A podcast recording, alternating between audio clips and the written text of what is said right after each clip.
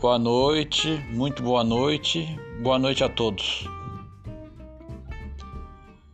Começamos agora a segunda temporada do podcast de humor Ataíde FM.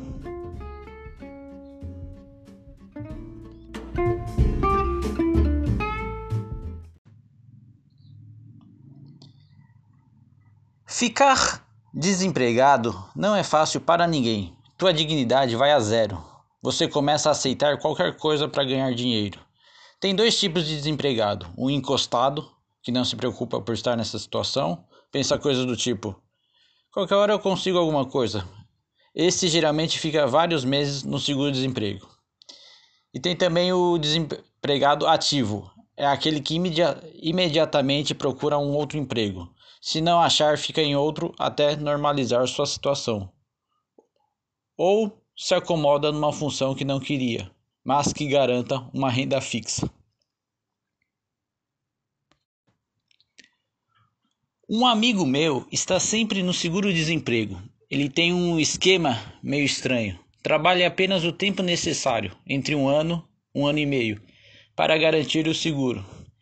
É meio arriscado isso, porém por enquanto está dando certo para ele. Vez ou outra tem aquela tal mega cena milionária.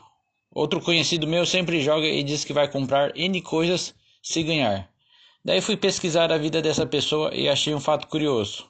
A pessoa nunca trabalhou e quer ganhar na Mega Sena. Tem cada um. O homem desempregado é mais ou menos igual ao cara que recém foi abandonado pela namorada esposa. Fazer a barba, pra quê? Escovar os dentes, pra quê? Banho? Sábado eu tomo. Deixa eu quieto no meu canto, assistindo filmes até altas horas da madrugada.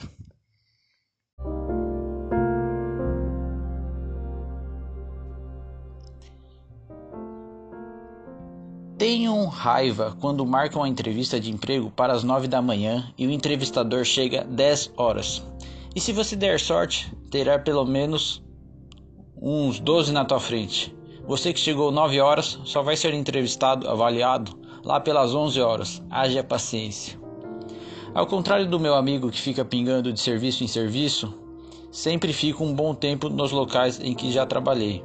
Acho curioso algumas perguntas que fazem na hora da entrevista de emprego.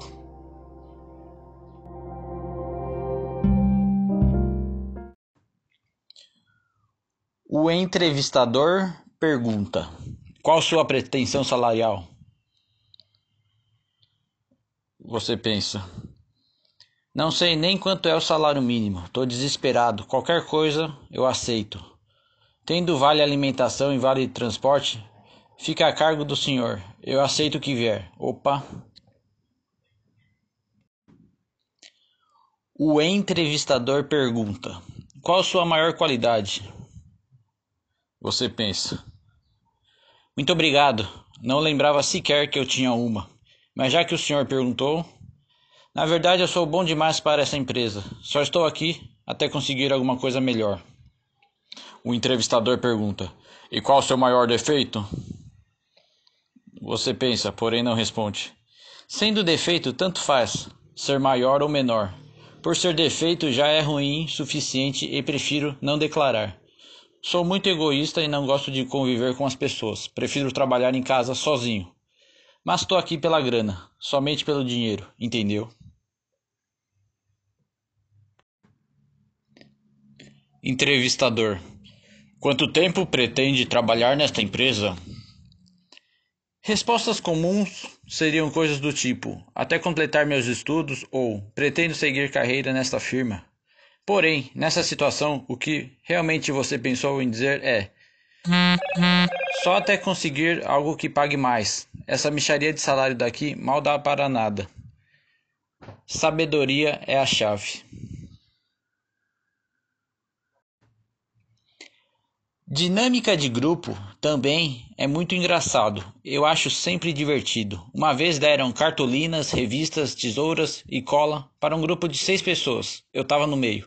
A dinâmica consistia em criar cartazes com qualidades que você acha essencial em você e na empresa. Algo assim. Me senti novamente na terceira série do primário. Mas já que estava tentando um emprego, topei participar. Pelo menos não estava sozinho. De certa forma, foi uma tarde proveitosa.